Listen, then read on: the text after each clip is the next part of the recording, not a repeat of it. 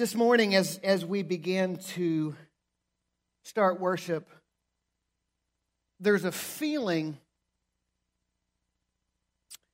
in the air of, an, uh, of truly a, an expectancy.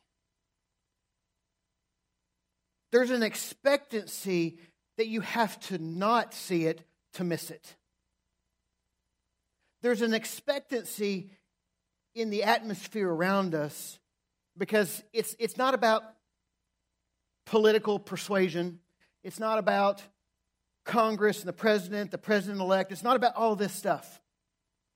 Somebody said this week, and you have to see the movie Narnia, that Aslan's on the move.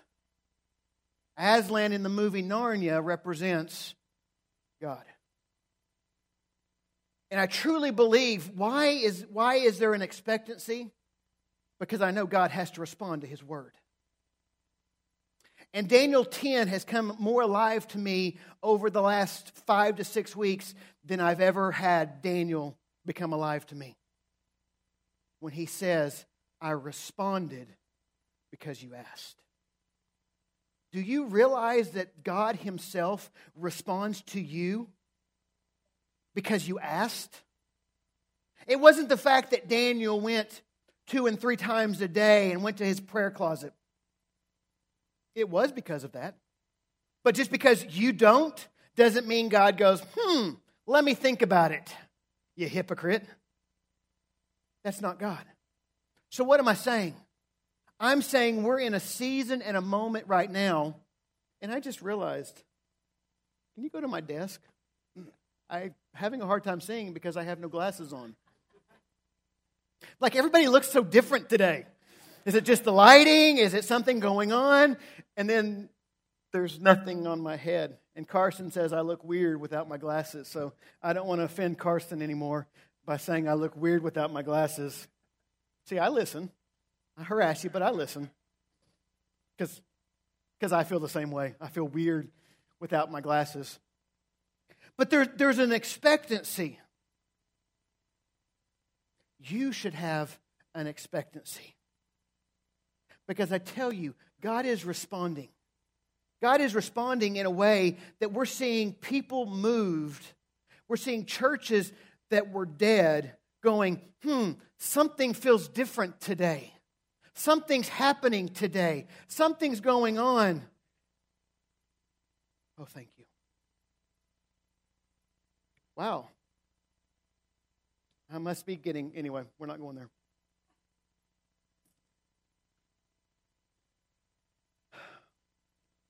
I'm going to need somebody to click my slide up in the booth too, please. You have to miss it. This morning, as and I'm fighting going where I'm wanting to go and going with what I feel.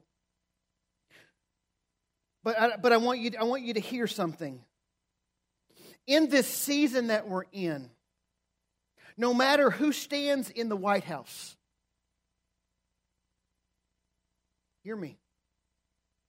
No matter who's in the White House, no matter who's sitting in the Capitol and on what aisle they're sitting on or what side of the aisle, God's still alive. If we didn't learn anything in 2020, faith over fear, you should be hearing it now. Faith over fear. Because just as I made a fool of myself Sunday morning, but yet that dumb song has been stuck in my head all week. And if you don't weren't here and you don't know what I'm talking about, you're going to go to your iTunes, you're going to go to your Spotify.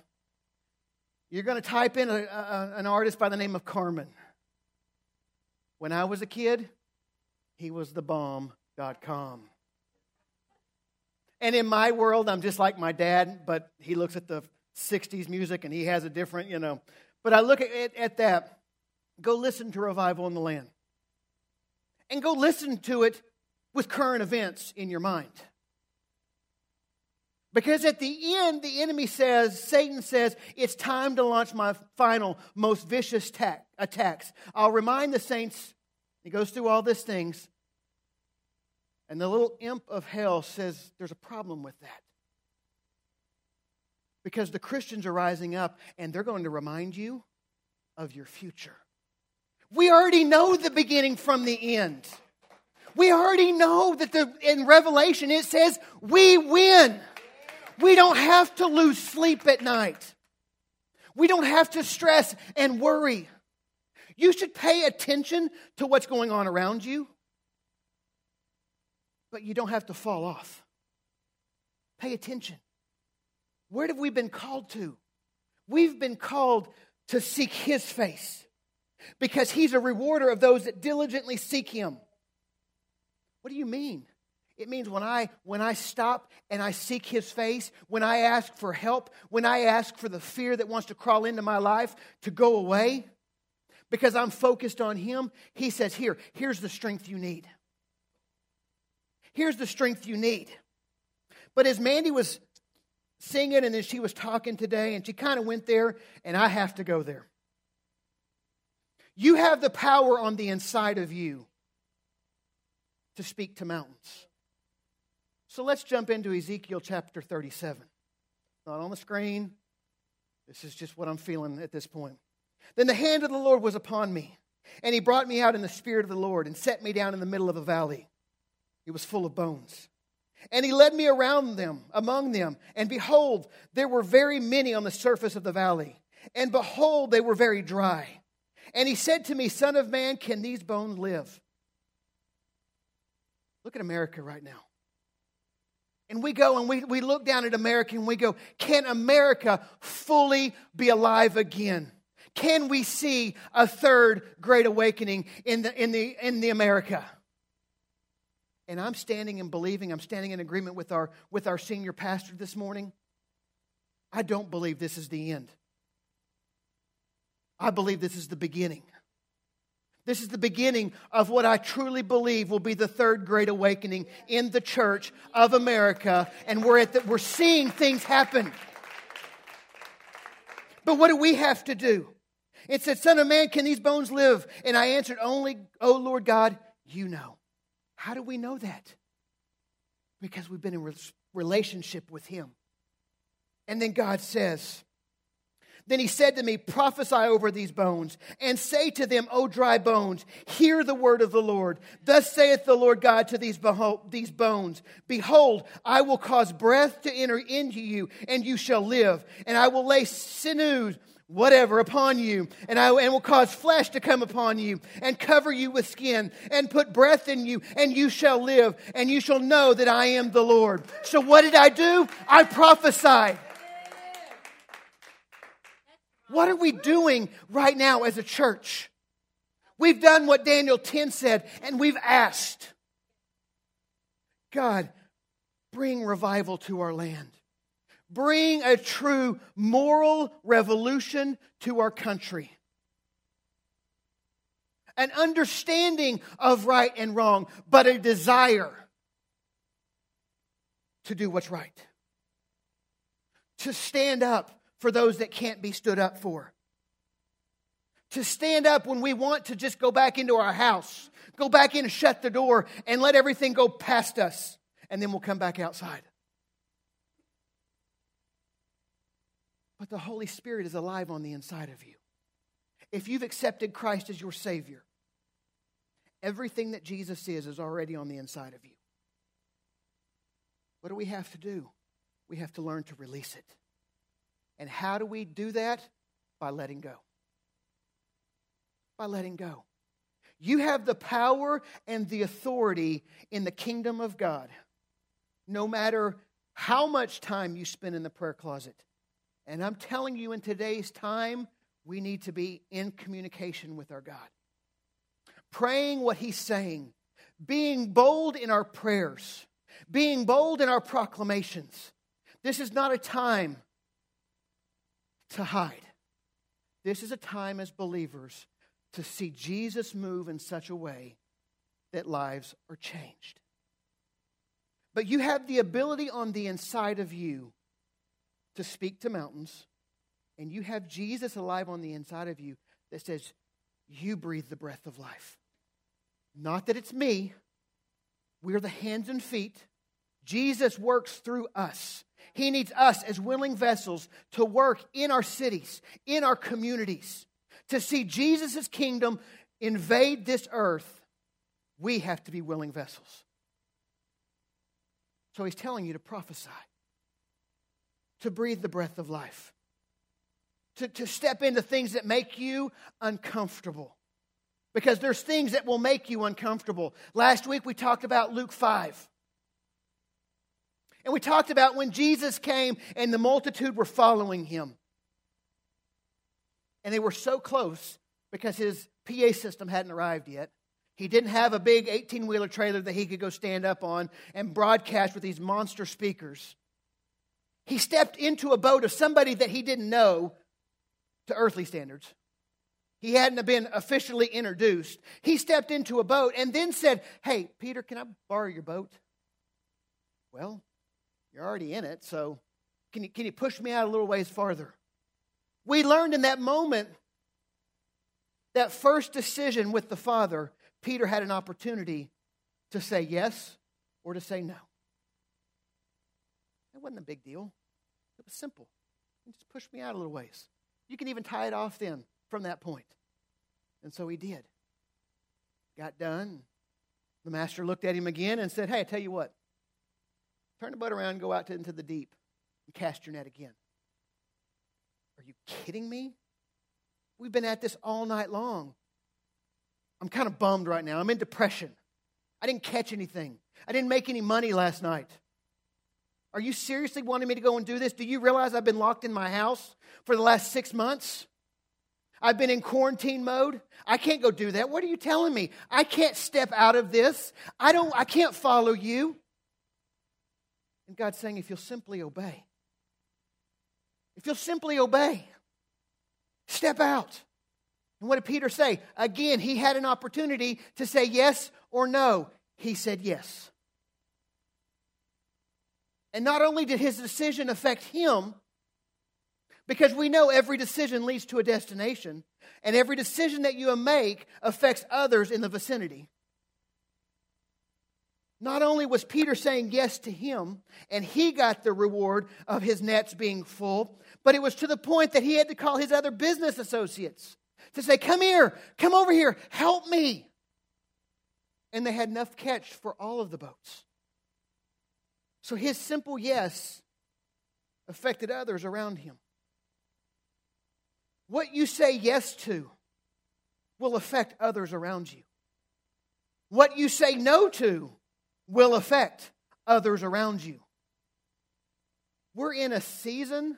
I've been gotten on some of these YouTube videos over the last couple of years, and I don't believe them, but I end up watching them. And they're talking about the yes challenge.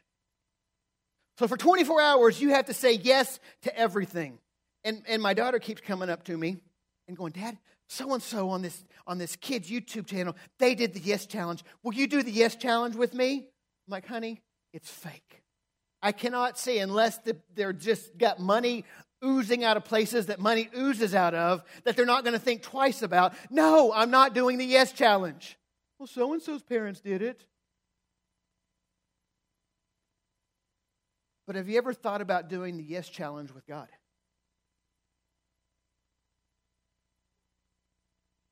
Simply saying, God, whatever you tell me today, I'm going to say yes to. You're going to fight the inside of you. Last Sunday, up to the very moment that that song started, I was trying to look for an escape route. Come on, Lord, before I start, let a muscle go ahead and pull. You know, do something. Give me that sign that this ain't going to happen. But it takes you coming to the realization to say, you know what, God, whatever you tell me today, because I know, because your word says that you're going to take care of me. You're not going to allow me to go past a point that I can't take it anymore. That's a promise. He's not going to allow you to be tempted past a certain point. Why? Because He knows what's alive on the inside of you. He's a good father. He's not allowing things to come into your life so that you'll fall flat on your face and he'll go, Ha, told you so, you big dummy. Or as my daughter says now, dumb, dumb, bubble gum, something I don't know. It's one of those. So I'll look at her now and go, dum dum bubble gum. I have no idea what it means. It's just one of those, those things. But I want you to consider this morning the yes challenge. Jeremy, you don't know what you're asking. I know I don't. But I know that God's talking to us in the season that we're in to operate in simple obedience.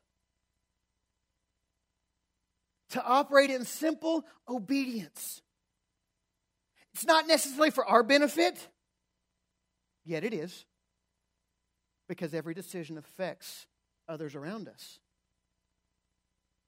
It's for others around us. The people around us need to see Jesus not in a religious stand up, not in a religious thing that we've seen some of us all our lives.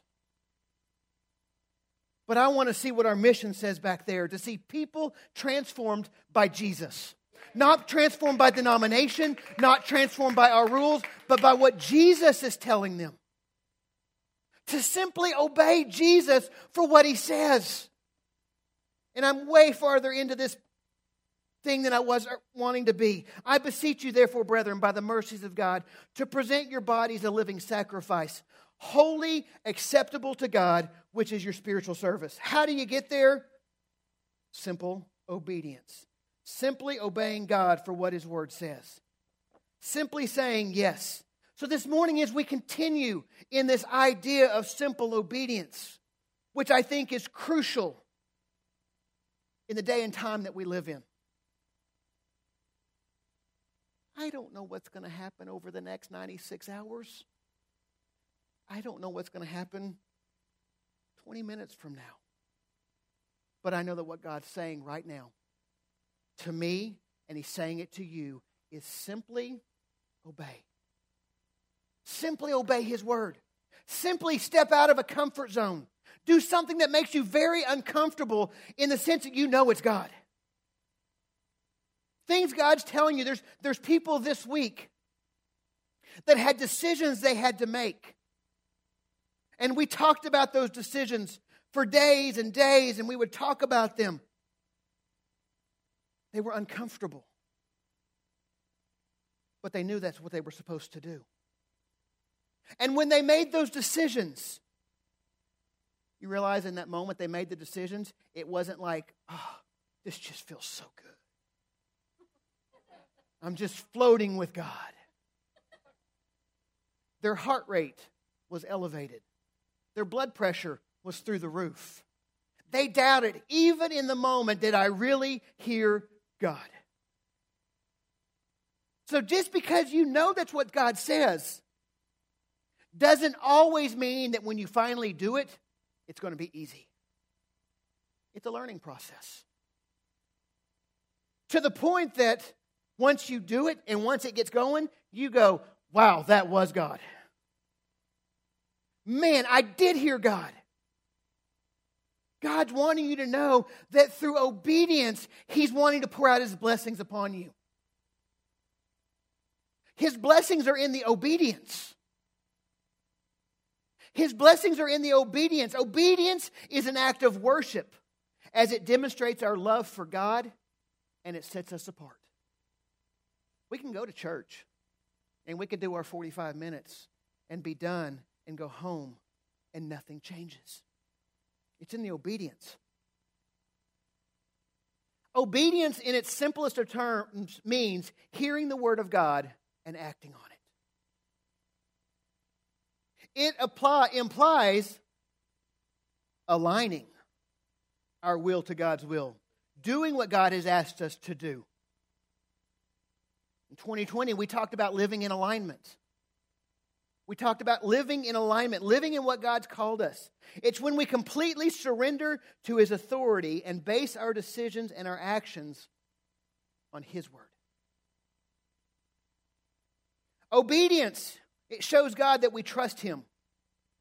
It's a demonstration of our faith. So, why is obedience important? Because God's blessings flow through obedience. His blessings throw, flow through you saying yes to Him. How do you, ha- how do you say yes? It's by faith. You don't have to ask God for more faith. You don't have to say, God, I need today. I need you to pour more faith out on me. Just because isn't Jesus Christ, isn't God the Word made flesh? So if He's the Word made flesh and He resides on the inside of you, that means He is faith. If God, if God is who He says He is, and He is the Word made flesh, and He moves into you, faith moves in on the inside of you. And if God is everything that He says He is, and He moves in all of who He is, that means the faith that you have need of is already on the inside of you. Well, what do you mean? Why don't, why don't I feel faith? Because it comes out of simple obedience. Faith comes out, faith is released because we obey. When we obey, more faith is released from the inside of us. You have everything that you have need of already on the inside of you. Sometimes that's hard to imagine because, preacher, you don't understand what I'm going through. I can tell you, you don't understand what I'm going through. We can have this two way conversation. And there's days and times that I want to say, God, Please pour out more faith on me because I can't make it today. And I'm reminded of the goodness of the Father. I'm reminded how awesome our God is. I'm reminded that everything that I have need of is already on the inside of me. That means the faith that I have need of, the healing that I have need of. What I have need of is alive and well on the inside of me.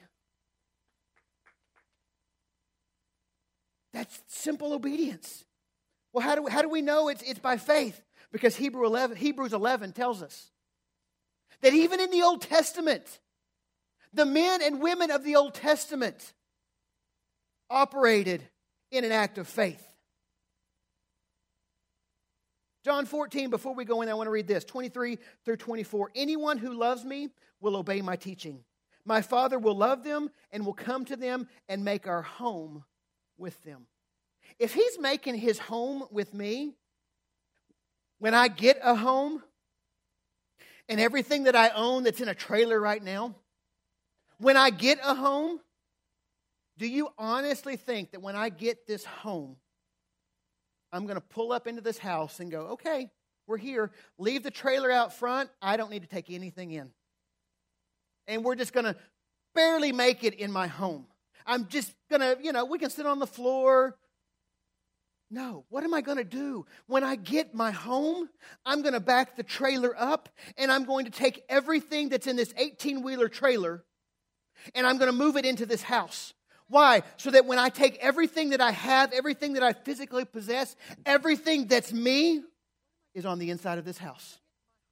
I'm not going to leave it in the trailer. I'm going to unload it. I'm going to put it into place. I'm going to, I'm going to, I'm going to get some stuff that's been in storage that I keep going, why did I put that in storage? Why, why did I put the Christmas stockings? What stupid was I thinking when I put the Christmas stockings at the very front of the trailer that we can't get into this year? Those type of things. I'm taking everything that I own and I'm moving it on the inside. Jesus is the same way. Jesus is the same way. He's got an 18 wheeler loaded full of Jesus on the inside of this thing. That when you begin to make decisions, that you, when you begin to do these things, He's going to pour it out on you, He's going to move in. It shows God that we trust Him. God will never call us to do something that doesn't require us to use our faith. He's never going to call us to do something. Obedience can be tough. Can I get an amen? Is obedience tough? You remember when you were a kid and you got caught with your hand in the cookie jar? And your parents called you in and they said, Did you do this? We were laughing a while ago in, in the sound booth. And I can remember when we were going to church here, not here, but in Ardmore, and my parents or my dad would look at me and he'd go, Wait till we get home. God, somebody please invite us out for lunch today. Please, something happen. Make it late so they feel guilty when we get home. I can remember sitting across the sanctuary with where the youth were sitting at that point, and my parents sat over here. And I can remember, for some reason, I must have known I was doing something stupid. Because I can remember looking across the sanctuary, and there was my dad sitting down. And he was staring a hole through me. And I, yes, it was the look. And I knew I was dead. I don't even remember what I did, but I knew I was dead. I knew in that moment, those times that we have to obey, to do the right thing, they are tough. You can all tell stories of your lives when you knew what to do, but to do it meant a sacrifice. Because now you had to be truthful. We can glorify obedience all we want. We can say being, being obedient to God, it's like just walking the yellow brick road. It's so amazing. But even on the yellow brick road, there were problems and situations and things that happened. God's wanting you to simply obey, to simply do what He's saying for you to do. In, in chapter 11, we, we hear about Noah. By faith, Noah being warned by God concerning events as yet unseen. In reverent fear, constructed an ark. Do you realize that when Noah built the ark, nobody knew what rain was? The earth took care of itself. That when, when Noah built the ark and he began to build this monstrosity, because in our, in our brains, sometimes we don't really understand the concept of how big this ship was. Two animals of every kind. Even things that we don't see in Oklahoma were on that ship. So he began to build this boat. Don't you think people made fun of him? Go read it. People made fun of him. They wanted to lock him up. Go, go put him away. He's, he's lost his ever loving mind. But faith. How about Abraham? By faith, Abraham obeyed when he was called to go out to a place that he was to receive as an inheritance. By faith, Abraham, when he was tested, offered up Isaac. Can you imagine being Abraham? You finally have the promise that you were told you would get. And yet God says, I want to show you something. I need you to simply obey. I can stand here this morning and tell you that I love God. But if I felt God tell me to go sacrifice my son, I'm going to resist the devil. I'm going to struggle knowing that that's the voice of God. What are you talking about, God? Sacrifice the promise? So you gave me a promise to take it away? Something's not right here. Yet, even in this, Abraham had gotten to a point in his life that he knew the voice of God. This wasn't the first time that he heard the Father talk to him. That's why he knew to obey. There were things that had happened in life before.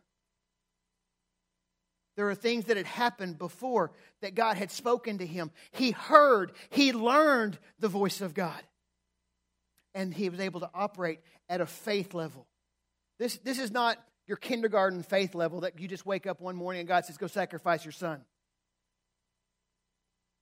Because it wasn't, it, and it wasn't even in the sacrifice. If you read the story, because there was no sacrifice of Isaac, God provided.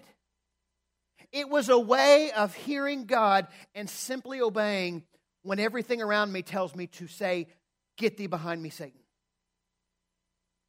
Because even up until the point, I, I can't understand what, what, what Abraham was going through. To the point, I, he. You think Abraham had faith? Let's, let's, let's switch sides here. What about Isaac? There, there, there's, there's discussion and, and theologians that give age that they think this, this man child was old enough to whoop his dad. He was big enough to lay the beat down on his dad. He was big enough to say, um, Dad, I'm going to make a phone call. There's some guys that are going to come. They're going to give you a special suit. You get to hug all over yourself. You can love on you because I don't know what you're doing, but this is crazy talk. But yet, even when they got to the point of the sacrifice, Isaac, Isaac's faith, to say, you know what? I don't know what you're doing, Dad, but I trust you. I trust you. To the point that Isaac was bound. And in my in my brain, again, I guess I'm stuck on Aslan today. And, and I remember the, the, the sacrifice of Aslan. And, and, and to that point, when God finally said, Stop, hold it, wait a minute. I've got, I've got something for you. Look over there in the thickets. Sacrifice that. I just needed to know, and you needed to know, that you hear the voice of God, and that you needed to know to simply obey. Can you imagine the relief on Isaac? Can you imagine the relief on Isaac when he finally went, I get to live? I'm alive. But even in that, as a parent, the understanding that Abraham had to hear the voice of God affected Isaac. Because every decision leads to a destination, and every decision affects those around us. So, guess what Isaac got to see? My dad hears from the Father. Your children, your grandchildren, your students in your classes, the students and kids here in this body, they need to see you as adults hearing the voice of God. They need to know that you're willing to simply obey, even when we get uncomfortable. Because so often we're good at telling teenagers to go do this, go step out, go to your schools and, and be a witness, go to your schools and stand up, go to your schools and, and make a mockery of yourselves. But yet when we go to work, it's different. It's kind of like we hold our kids to a different standard when they come home and they're upset and they're mad. Straighten it up. Who do you think you are? Go to your room. And yet, we kick doors. We lose our temper. We have to give our kids the opportunity to grow. And there is a balance, and we're not going into that side of the balance. I mean, we're not, we're not beating down walls, and, you know, there, there's a time when we got to say, enough's enough. But our kids are watching us. Our kids are listening to us. And as we truly talk about, don't, don't, don't go to your bedrooms as, as husbands and wives, as mom and dads, and talk about the goodness of God behind those closed doors. Listen to me. Your kids need to hear the goodness of the Father. Your kids need to hear where you messed up, where you operated in the, in the faith, where you operate inside God move. My, my, my mom and, and her siblings, You've heard me talk about it before. Some of their greatest memories were hearing my grandparents pray for them. And they would go and they would stand in the earshot because if you knew my grandparents, earshot could be a mile away. When they prayed, it shook doors. But it was something about finally hearing their mom say, Now, Lord, I pray today that you give Teresa strength. And it was like, Okay, I'm good now. Your kids they need to hear you talking to the Father. You may not say the right thing, you may not do the right thing. Even in our prayer times that we have, whether at night or on our way to school or, or other times, there's been times that I'm praying and I say something completely wrong. And they giggle at me and they laugh. And we stop for a minute. And I'm like, what did I do? What are you talking about? Or, but we start right back into it. You're not perfect. Nobody's asking you to be perfect. But it's time for us to simply obey what God is telling us to the point that our kids see us. Your kids need to see you. Whether they live in your house right now or not. Whether they live within the four walls of your home, they need to know. Whether they mock you, whether they roll their eyes at you, whether they give you, oh, it's just mom again. She's at it again. Maybe I should call Norman. Maybe I should. Your kids, the world around you needs to know that you are for Jesus. Because it says in uh, chapter, verse 6 of chapter 11, but without faith, it's impossible to please God. You can't please God without faith. Simply obey. And when you simply obey, the faith that you need on the inside of you, it's there. He gives us what we have need of in the moment that we have need of it. I would love to wake up some mornings and go, wow, boy, I can feel it today. What are we going to do, God? Let's go conquer the world. Let's go do this. But there's a lot of times I wake up and I go, oh, we're here again. I don't feel like conquering the world today. But today, God, whatever you say, I want to obey. And when God tells you to get up on stage and to do a human video and be uncomfortable with it, to be scared to the point of wanting to puke. But in the moment that it finally happened, I knew exactly at that moment was exactly what I had to do. It was one of those things. When I had need of it, then I knew it was there, but I had to step out of my comfort zone. I had to push my emotionals to the other side. Because nobody wants to make a fool of themselves. Too often, we only do part of what God says. I could have talked about the song last week. Yeah, when I was younger and had more muscle and no fat, and you know, I, I could run, I could run half a mile without dying of exhaustion. I used to do these things. But it's one thing to do part of what God says, it's another thing to do what God says. Because partial obedience is disobedience. God's not going to ask you to do something that He's not going to give you the strength to do. He's not going to cause you to, to jump off a, uh, of a spiritual ledge and then go, see what you can do. No, it's when we jump off that spiritual ledge that we realize truly that God's got us in the palm of His hand.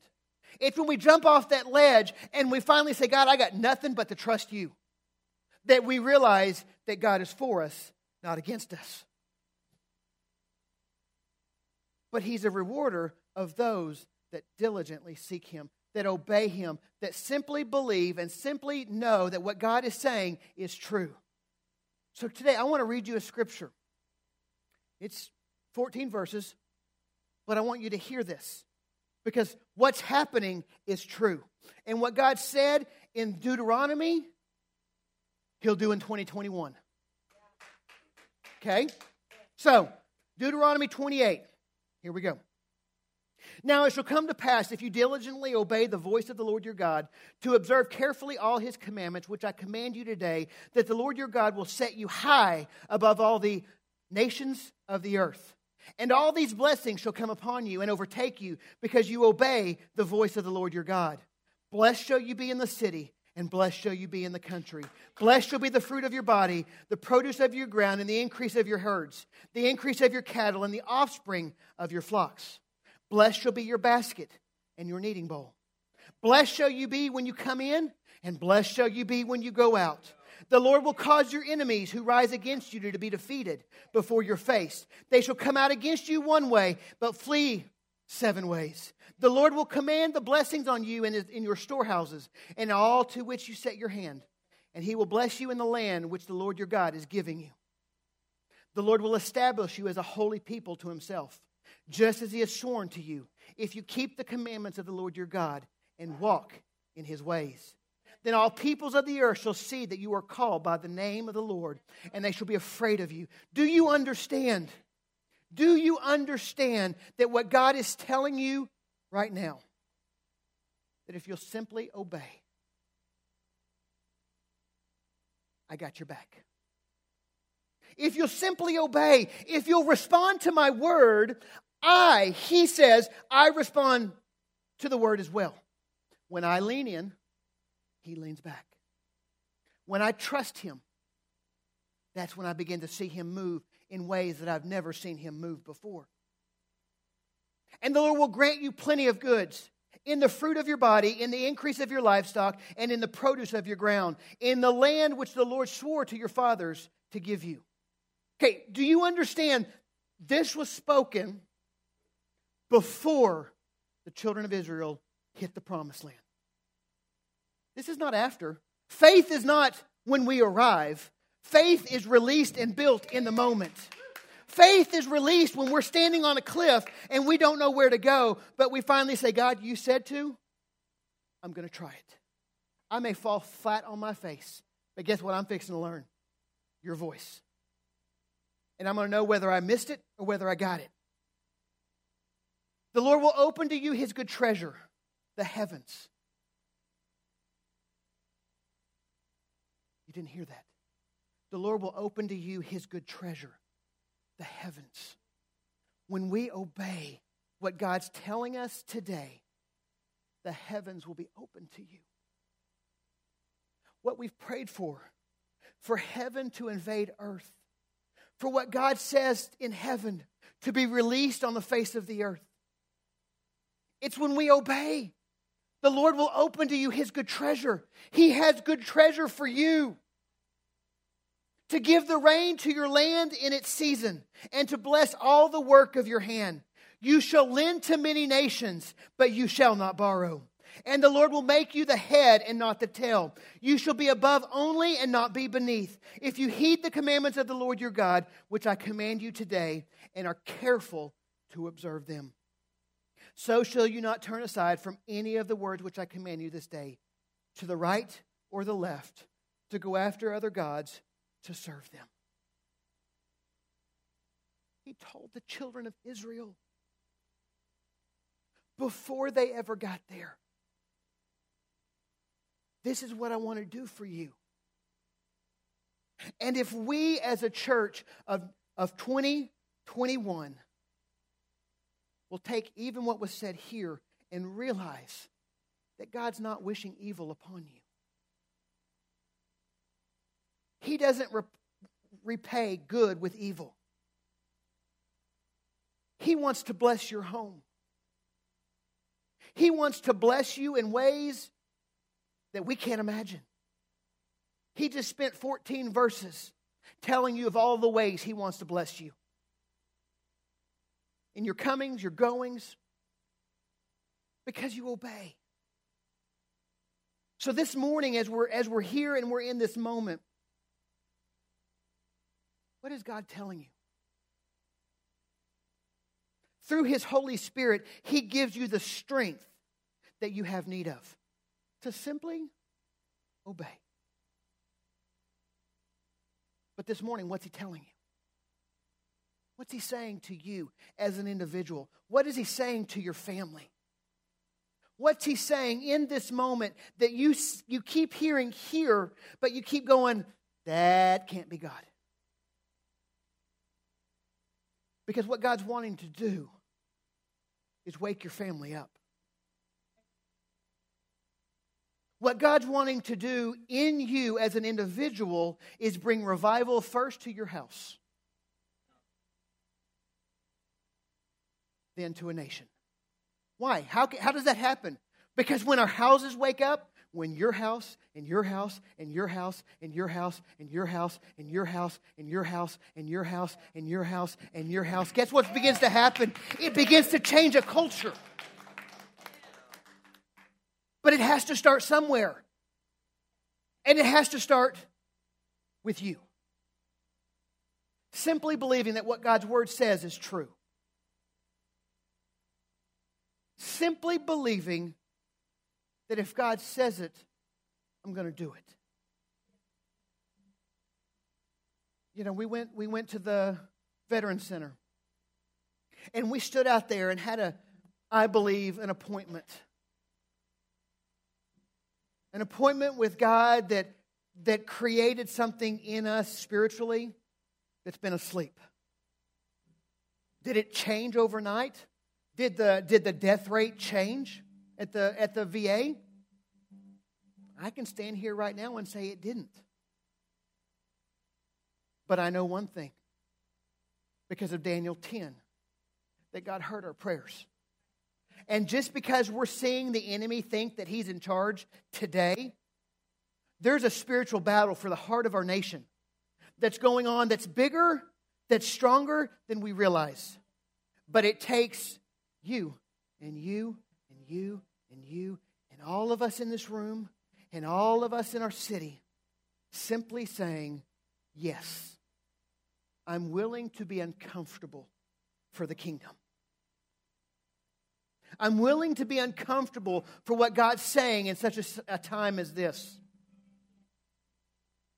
All I know is what God's saying right now. What is God talking to you about? What is God saying to you? Because I promise you, He's speaking to you. And it's more than likely the thing that you're saying right now, oh, that can't be God. I, I'm, I'm 42 years old. I'm not doing a human video again. You crazy? But it's one of those things, through simple obedience, your world will begin to change. How do I know that? Because we're seeing it. We're seeing it explode. Maybe I haven't seen with my physical eyes a complete change at the VA, but I'm seeing with my physical eyes people that we stood here and we prayed for that had cancer, that legitimately should be dead right now. Go to the doctor this last week and a half, two weeks, whatever it was. And the doctor sat in the room and go, I never expected to have this conversation but the cancer's in remission. Why? Because we asked.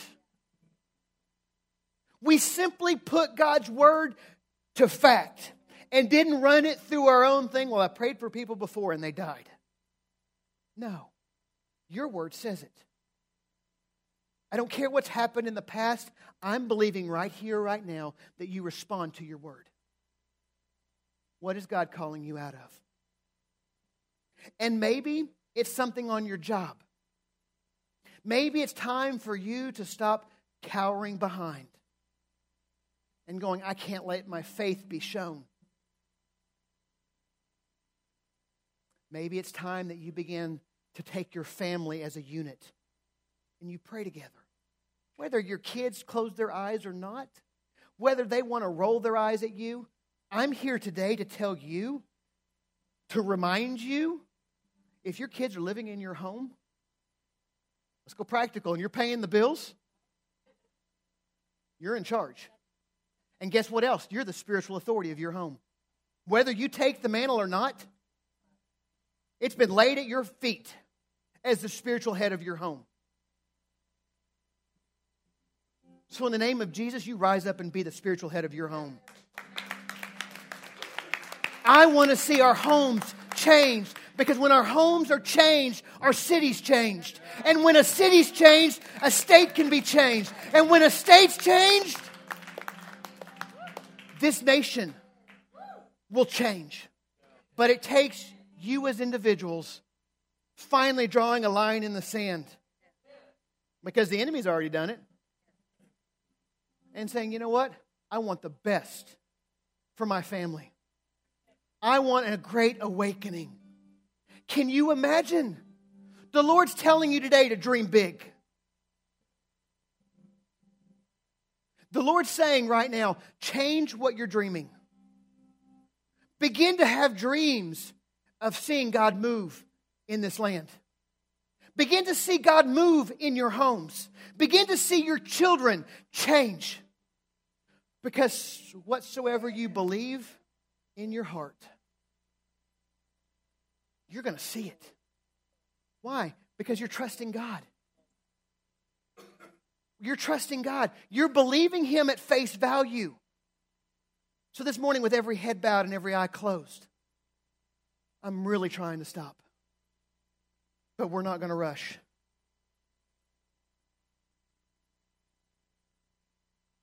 Lord, I thank you. God, I thank you that your spirit is real. I thank you for the gifts. God, I thank you for a movement in our homes like we've never experienced before.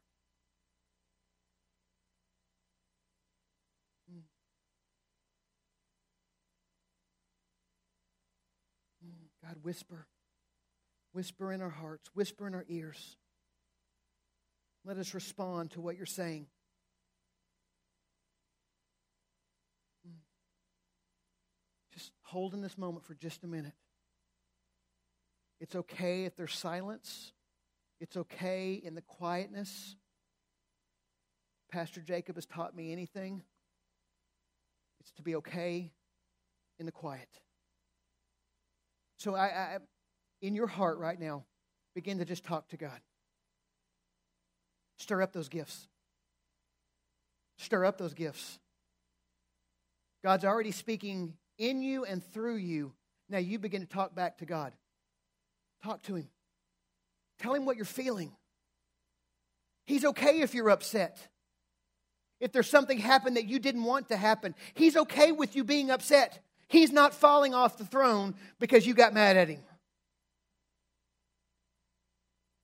But this morning, on behalf of each one of your individual families, your households, tell him what you want to see in your homes. Begin to dream big. See what you want to happen in your home, in your spiritual eyes. Because I promise you,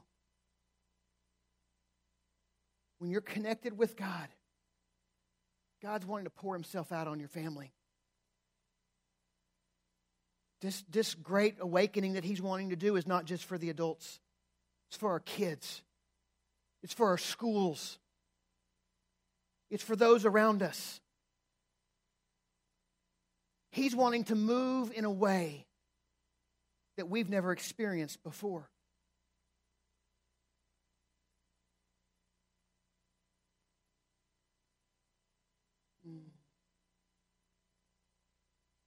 Lord, I thank you. God, I thank you for the stirring in our hearts. Today, Father God, I ask for us to be willing for the yes challenge. To simply say yes to what you're saying without counting the consequences. Just stepping out in faith. Stepping out, and, you know, if we feel that tug to just say, you know what, I'm praying for you. To just say, God loves you. To just say, whatever it is. To speak to the valley of dry bones that is our homes.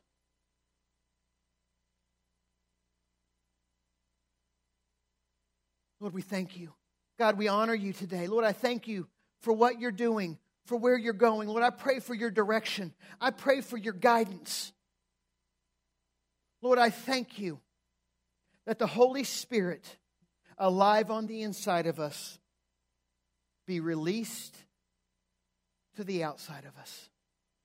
God, that what we've learned and what we've known will fully grow, will fully be everything that it's supposed to be. We honor you. Mandy. Remember not the former things, nor consider the things of old. Behold, I am doing a new thing. Now it springs forth. Do you not perceive it? I will make a way in the wilderness and rivers in the desert. The wild beasts will honor me, the jackals and the ostriches.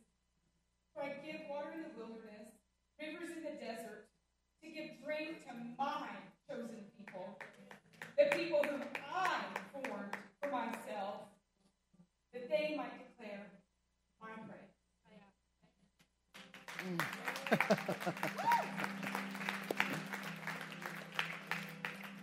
Simple obedience changes everything. Simple obedience. So this week, as, as you leave, I want to challenge you to say yes to what God's telling you. It's uncomfortable. But in the end, you know. And it takes you to another level of understanding who God really is. He's wanting you to know and to operate in such a way that you know who God is. Not, not the pastor, not the church, not the TV evangelist, but you. You are valuable. You are valuable to Him. And this week, my family, my personal family, I'm challenging us this week to simply say yes. And we've already experienced some of it this last week. But this week, we're being intentional about saying yes. So, you do the same. Simply say yes to what God's saying. We're here this morning.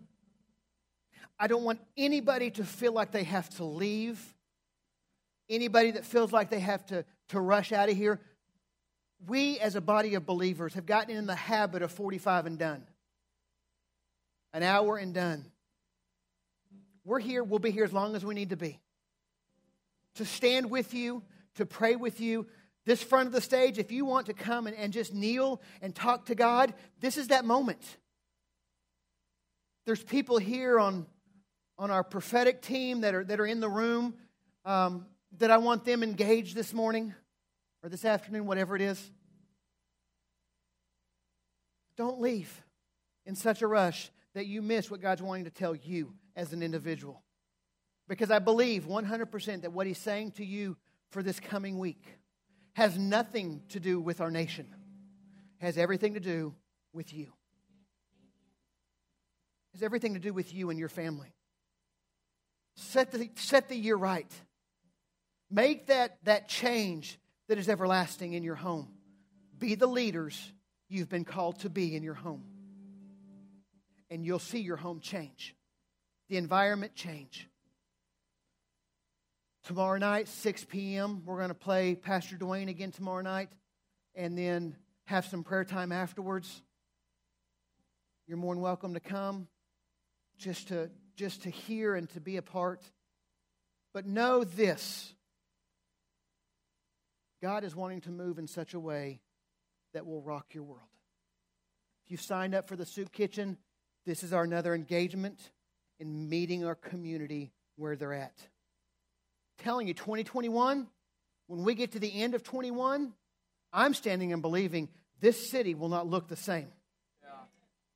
And I'm asking you to join with me in seeing our city, but first off, seeing our homes change.